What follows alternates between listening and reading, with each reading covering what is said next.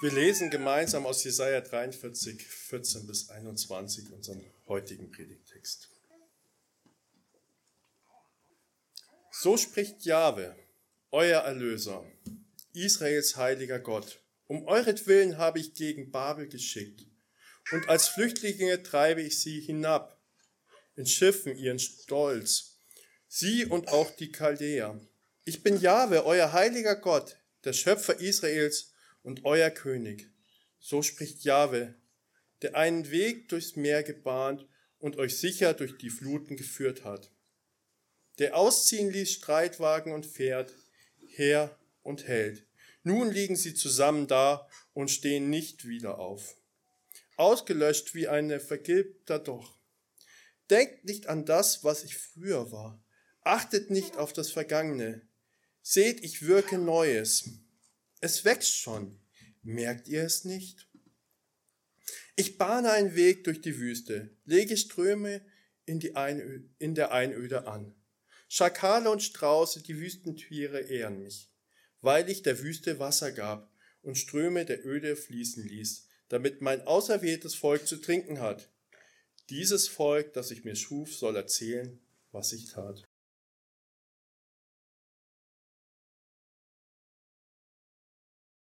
Ja, vielen Dank, Bernd.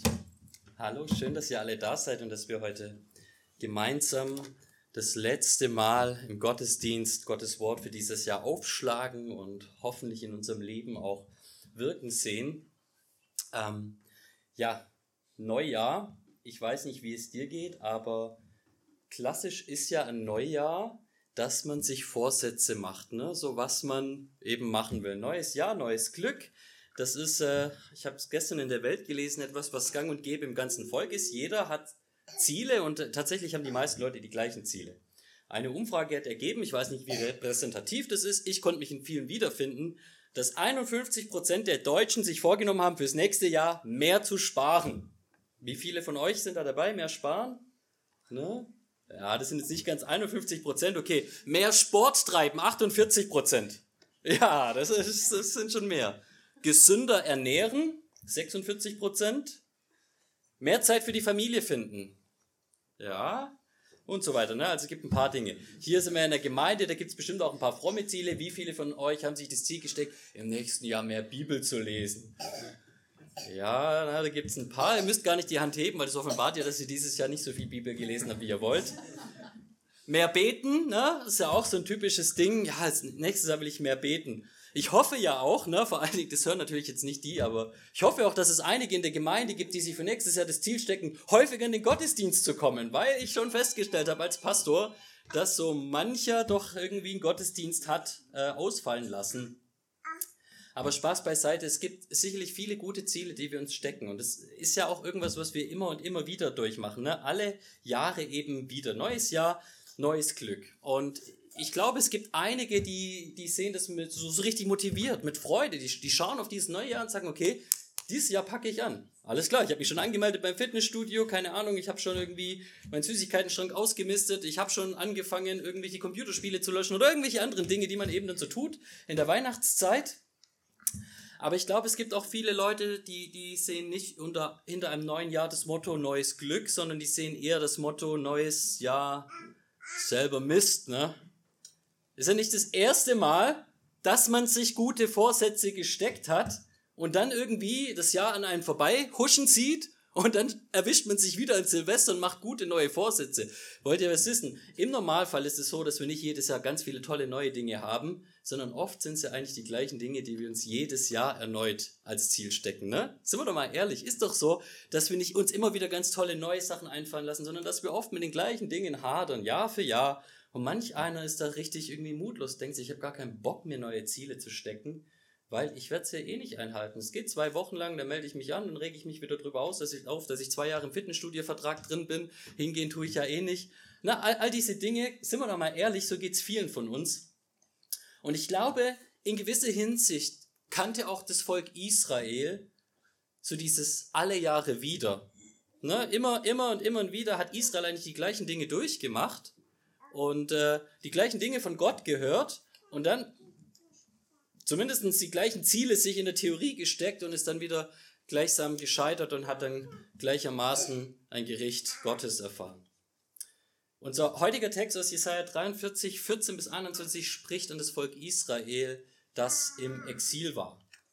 Und äh, ich möchte mir heute diesen Vorsatz vornehmen, mal nicht mit Überlänge zu predigen. Deswegen wollen wir gleich einsteigen und beten und hoffen, dass Gott uns dieses Wort auftut und dass dieses Wort uns vielleicht die richtige Ausrichtung für das kommende Jahr gibt. Lasst uns beten.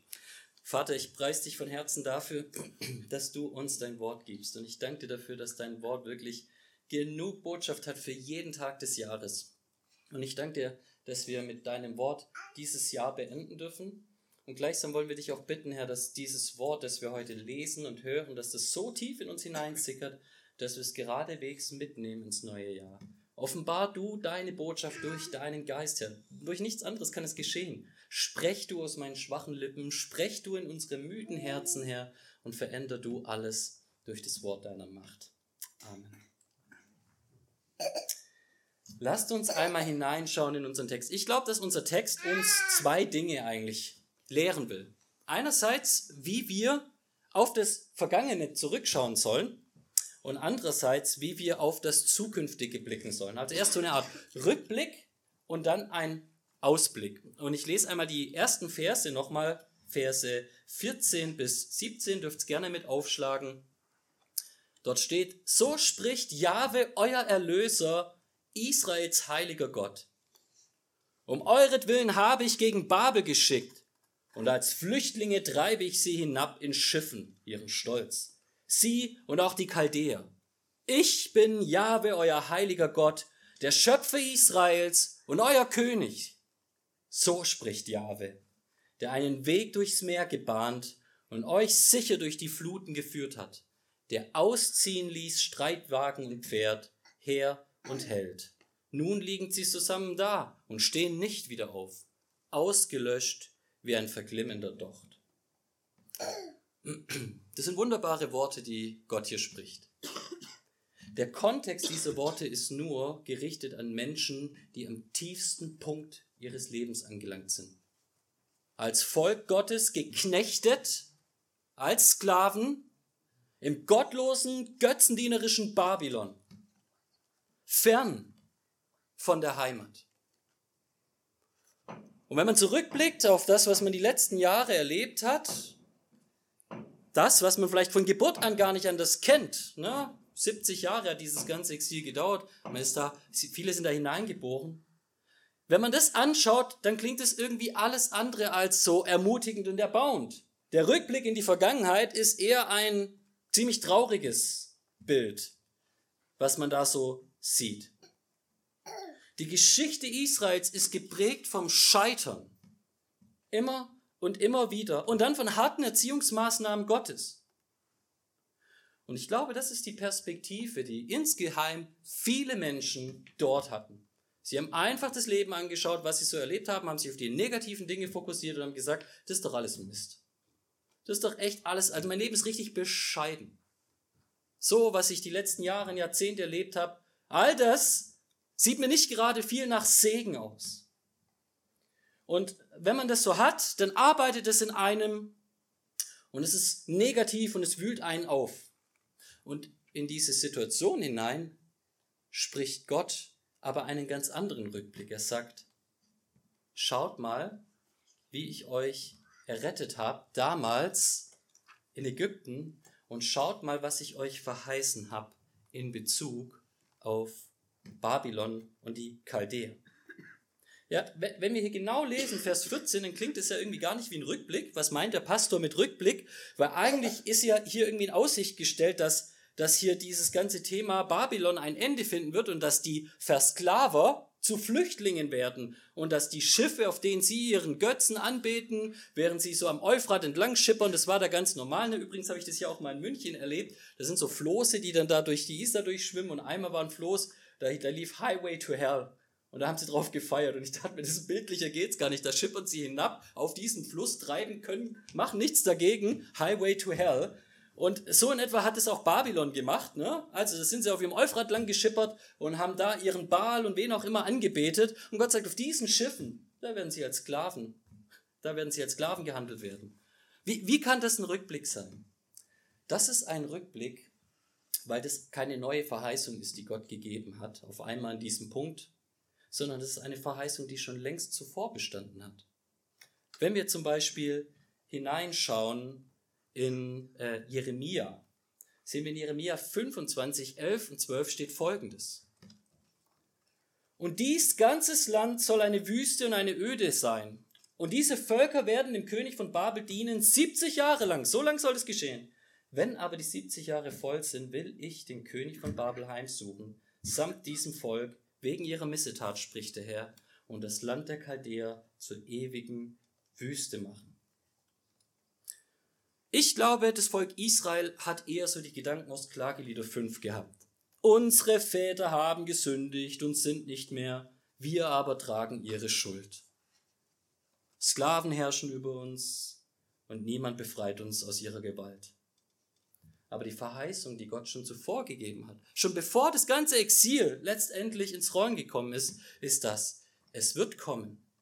Es wird auch für eine gewisse Zeit euch zur Last werden, aber ich werde ihm ein Ende machen. Und alle, die euch misshandeln, die euch schlecht behandeln, alles, was euch runterzieht, ich werde es von euch nehmen, ich werde es richten, ich werde es auf dem Highway to Hell schicken und ihr werdet frei sein als mein erlöstes Volk. Das ist die Verheißung, die Gott gegeben hat, schon vor der schweren Zeit.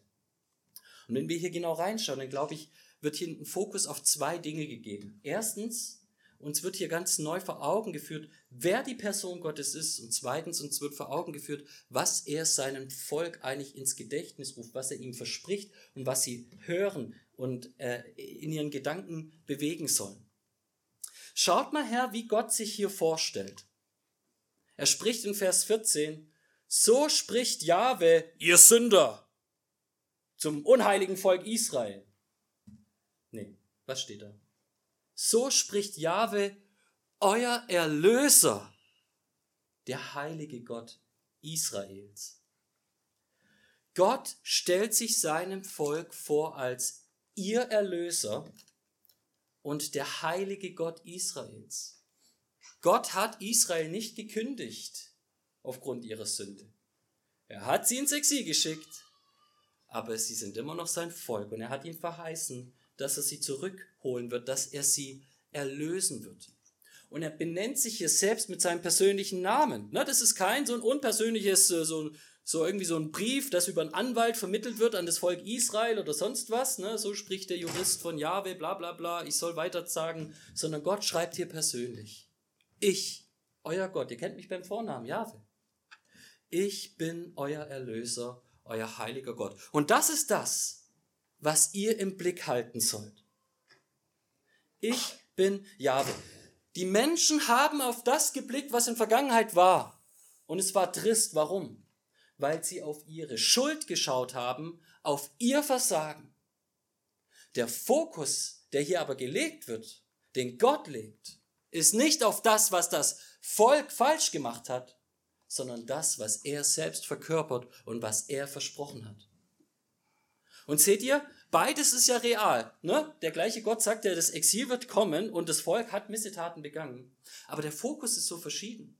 Es ist die gleiche Geschichte, die hat sich nicht auf einmal verändert. Aber hier sehen wir einen Blick der Hoffnung anstelle von einem trüben Blick. Und dann heißt es weiter, dass er konkret die Verheißung gibt, zu erretten. Dass er nicht nur das Volk bereit war, in die Wüste zu schicken, oder ins Exil zu schicken, sondern dass er gleichzeitig auch verheißt, es wieder aus der Wüste herauszuführen, es aus Babylon rauszuführen, weil er noch viel mehr als ein Richter, ein Erlöser ist. Weil er noch viel lieber als gerecht zu sein, gnädig ist.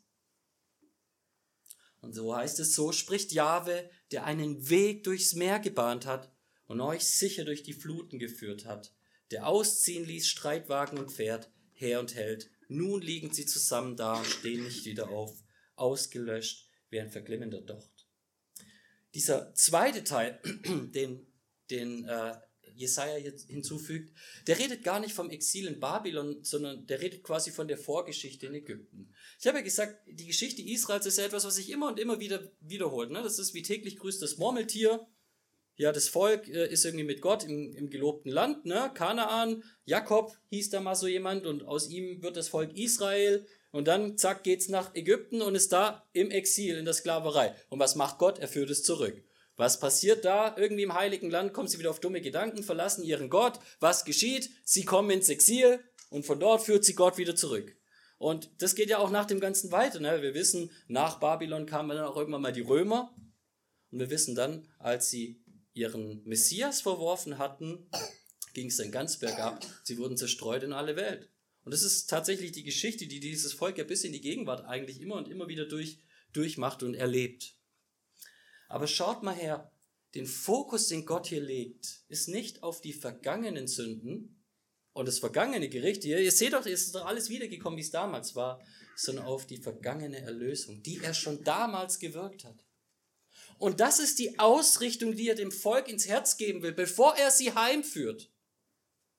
Er will sie mit einem freudigen Herzen heimführen, das einen Blick auf ihn hat und auf seine Allmacht und nicht auf sie und ihr Versagen. Ich liebe es, dass in diesem ganzen Kontext die Vorstellung Gottes so allmächtig ist. Im wahrsten Sinne des Wortes. Es heißt hier, er ist der Schöpfer. Er hat alles gemacht. Er ist der König. Er regiert über alles. Und er ist derjenige, der dem Bösen ein Ende machen wird und das Gute vollbringen wird, der es schenkt, weil er einfach so ist. Und das ist die Botschaft, die sie mitnehmen sollen. So soll man auf die Vergangenheit blicken. Ich glaube, also wenn ich jetzt nicht nur mein eigenes Jahr reflektiere, ich glaube, vielen geht es von euch ebenso. Wir blicken allzu oft in die Vergangenheit mit dem gleichen negativen Blick wie Israel. Wir sehen, dass irgendwas auch immer für ein Schicksal über uns gekommen ist, irgendwas Negatives ist über uns gekommen, wir fühlen uns von Gott verlassen, gehasst, bestraft, wie auch immer, für eine Zeit lang. Sind ja fromme Christen, wir wissen ja, dass er immer gnädig ist und so weiter, aber bestraft fühlen wir uns trotzdem. Und so sitzen wir quasi trübselig da und schauen in die Vergangenheit als jene, die eigentlich Gottes Feinde sind. So, so fühlen wir uns. Und Gott sagt, nein, nein, nein. Auch wenn die Realität Negativität oft ist, auch wenn die Realität Leiden sehr oft ist, ist ebenfalls die Realität, die Hoffnung, die Verheißung auf das endgültige Gute in deinem Leben bis in alle Ewigkeit. Und die Realität ist ebenso. Ist mir egal, wer du bist. Die Realität ist ebenso, dass Gott sich auch hundertfach in deinem Leben schon als gütiger Erlöser gezeigt hat, auch wenn du es immer mal wieder vergisst in deinen gegenwärtigen Leiden. Und der Beweis dafür ist, dass ihr noch heute hier sitzt. Der Grund, warum ihr immer noch besteht, der Grund, warum ihr immer noch in die Gemeinde geht, ist, weil ihr einen treuen Gott an eurer Seite habt, der euch über die letzten Jahre begleitet hat. Und wir sind ja oft so vergesslich, wenn es um das Gute geht. Oh, wir sollten uns wirklich mal anfangen, so ein Tagebuch zu schreiben und alles aufzuschreiben, was Gott so tut und mal Jahre später lesen. Ich habe das immer mal wieder angefangen. Das ist auch so ein Vorsatz. Ich schreibe Tagebuch und immer mal wieder finde ich irgendwo in meinem Bücherregal ein Tagebuch mit fünf Seiten oder so, das ich dann eine Woche lang geführt habe, von vor ein paar Jahren. Und ich mache wirklich diese Feststellung, dass ich schon damals geredet habe von den gegenwärtigen Leiden, aber dass ich auch ganz oft berichte von den Segen, die Gott mir da hineingeschenkt hat. Dinge, die ich längst vergessen habe. Und ich glaube, Gott will uns hier durch das Wort von Jesaja ganz neu ermutigen. Schau zurück auf dein Leben als jemand, der auch durch all die Exile hindurch zu einem Volk gehört, das einen Gott hat. Ich bin euer Gott. Ich bin dein König und ich bin dein Erlöser. Du siehst es jetzt noch nicht in allen Punkten, aber es wird kommen. Dieser Blick auf die Vergangenheit hat ganz viel Macht auf, auf unsere Gegenwart und auch auf unsere gegenwärtigen Leiden. Und ich möchte da ein paar Worte vorlesen, die mich extrem bewegen von John Piper. Viele von uns kennen ihn, einen bekannten Pastor, und man denkt ja immer, ne, also höre ich auch immer, Pastor, die Gesegneten Gottes, denen geht es auch nur gut, ne? Also Pastoren, die, pff, Gottes Himmelstüren öffnen sich über die und die werden mit Segen überschüttet. Schön wär's. Die Realität ist, dass auch Pastoren leiden. Und John Piper sagt Folgendes. Wenn du die Lehren der souveränen Gnade Gottes liebst und danach lebst und es so im Herzen hast, anderen von diesem Gott erzählen zu wollen, dann kannst du damit rechnen, dass auch du bald an der Reihe sein wirst und möglicherweise deine eigene persönliche Tragödie erleben wirst. Und so sagte 2005 mein Arzt zu mir, Herr Piper, Sie haben Prostatakrebs. Kommen Sie mit Ihrer Frau vorbei und wir besprechen einmal, welche Option wir haben. Und dann sagt er, sechs Wochen später kam die OP. Die Zeit zwischen der Diagnose und der OP war die süßeste und schönste Zeit, die ich jemals mit meinem Gott hatte. So funktioniert das. Die härtesten Zeiten unseres Lebens entpuppen sich als die besten, weil Gott uns als gut und herrlich und kostbar erscheint, besonders dann, wenn wir im Begriff stehen, unser Leben zu verlieren. Ich habe so viele Menschen erlebt, die ähnliche Diagnosen im Leben haben und eine ganz andere Perspektive haben. Vielleicht kennst du das auch, vielleicht kennst du das aus deinem eigenen Leben. Es muss keine gesundheitliche Diagnose sein, es kann irgendwas anderes sein, was dich beschäftigt. So oft plagen wir uns, fühlen uns verflucht und erinnern uns nicht an die Verheißungen, die uns gemacht werden, trotz all dem Zerfall.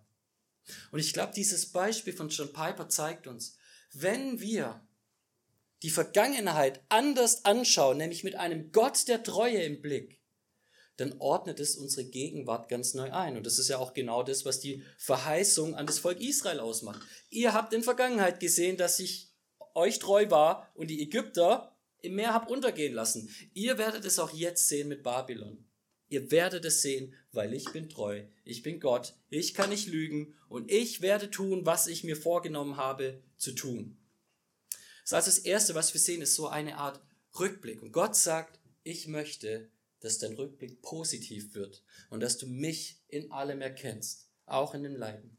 Und es ist wirklich mein Gebet für uns, weil ich weiß, es kommt nicht von alleine. Es ist mein Gebet, dass Gott uns das schenkt und in uns wirkt. Weil wir so oft so gefangen sind in unseren Gedankenmustern. Gott, mach uns frei davon. Das ist mein Gebet hier und jetzt in dieser Predigt für uns alle. Lass uns dich erblicken als den Erlöser. Auch wenn wir in der Wüste sind, auch wenn wir in Babylon sind, auch wenn wir uns gerade in Ägypten befinden. Denn du hast Heil verheißen. Du hast es uns schon tausendfach erleben lassen und wir werden es ultimativ erleben. Und mit diesem Rückblick folgt dann auch ein Ausblick in die Zukunft.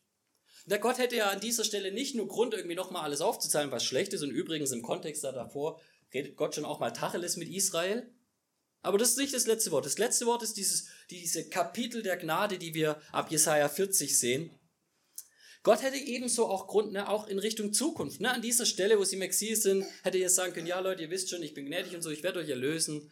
Aber wisst ihr was, bald schon werde ich als Mensch auf die Erde kommen und ihr werdet mich verhassen, fluchen, töten, wie auch immer. Und ihr werdet wieder zerstreut werden. Das gleiche wird wiederkommen. Gott könnte auch in Zukunft, ich sag mal, diese Message bringen. Aber er tut es nicht. Was ist die Botschaft der Zukunft, die sie im Blick haben sollen? Vers 18. Denkt nicht an das, was früher war, achtet nicht auf das Vergangene, seht, ich wirke Neues. Es wächst schon auf, merkt ihr es nicht? Ich bahne einen Weg durch die Wüste, lege Ströme in der Einöde an, Schakale und Strauße, die Wüstentiere ehren mich dafür, weil ich der Wüste Wasser gab und Ströme in der Öde fließen ließ, damit mein auserwähltes Volk zu trinken hat. Dieses Volk, das ich mir schuf, soll erzählen, was ich tat. Seht ihr, hier ist der Blick in die Zukunft. Und im Blick in die Zukunft sagt Gott, denkt gar nicht mehr an die Vergangenheit. Was vergangen ist, ist vergangen. Richtet euch jetzt auf die Gegenwart aus und dass ich, euer treuer Gott, euch verheißen habe, sicher ans Ziel zu führen und zu versorgen bis in alle Ewigkeit. Dieses Volk, das ich mir schuf, das soll noch an den Punkt kommen, wo es von meinen großen Taten erzählen wird. In gewisser Hinsicht könnte man sagen, dass der, der tiefste Tiefpunkt Israels da noch nicht gekommen ist, sondern erst kommen wird. Und trotzdem ist der Fokus Gottes genau der gleiche wie beim Rückblick, auch im Punkt der Ausblick. Fokussiert euch nicht auf euer zukünftiges Versagen, sondern fokussiert euch auf meine zukünftige Güte. Ihr kennt diesen ganz bekannten Vers, ne? Der Gerechte fällt siebenmal und er steht wieder auf. Und ich kenne es sehr gut, siebenmal zu fallen. Wahrscheinlich auch öfters. Tausende Male. Und wieder, wenn ich auf mich selbst blicke, dann komme ich sehr schnell an diesen Punkt, dass ich mir denke, ach, das hat doch alles keinen Zweck, warum soll ich mir das eigentlich nochmal vornehmen? Ich werde doch wieder scheitern. Und schaut mal, die Botschaft, die hier gegeben wird, ist, schaut in die Zukunft, nicht als jene, die auch in Zukunft wieder versagen werden. Es tut mir leid, wenn ich dir das sagen werde, aber du wirst, du wirst scheitern in Zukunft, egal in welchem Ding. Schau in die Zukunft als jemand, der auch da aus Gnade von Gott, dem Allmächtigen, gesegnet wird.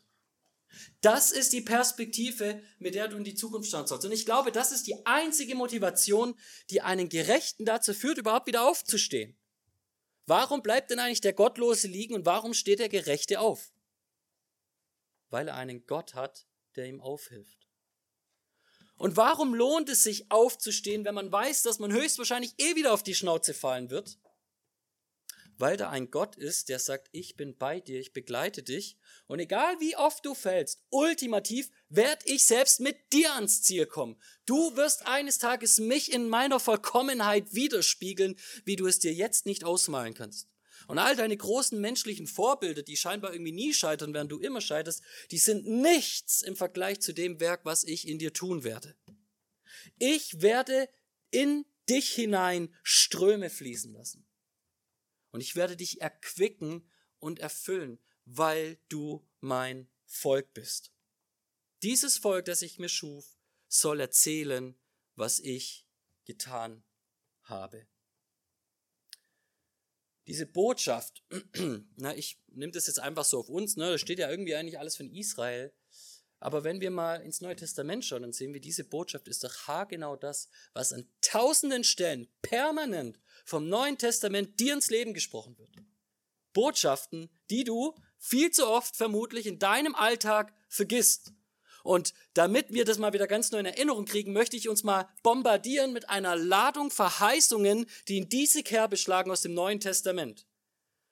1. Korinther 5, Abvers 14, dort steht, 2. Korinther. Denn die Liebe Christi drängt uns, dass wir zu diesem Urteil gekommen sind, dass einer für alle gestorben ist und somit sind alle gestorben. Und für alle ist er gestorben, damit die, welche leben, nicht mehr sich selbst leben, sondern dem, der für sie gestorben und auferweckt worden ist. Daher kennen wir von nun an niemanden mehr nach dem Fleisch. Wir identifizieren Christen nicht mehr nach ihrer gescheiterten menschlichen Persönlichkeit, sondern wir kennen sie nun als etwas Neues. Ist jemand nämlich in Christus, ist er eine neue Kreatur. Das Alte ist vergangen und das Neue ist geworden. Und warum kann Paulus das mit so einer Sicherheit sagen? Obgleich doch irgendwie noch ein paar Exile ausstehen mögen in Zukunft.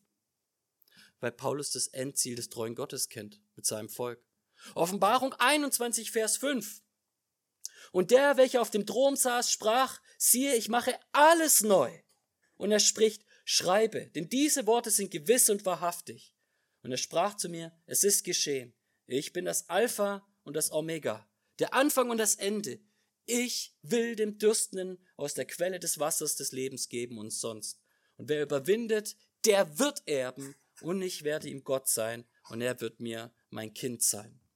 Römer 6, 4 und folgende.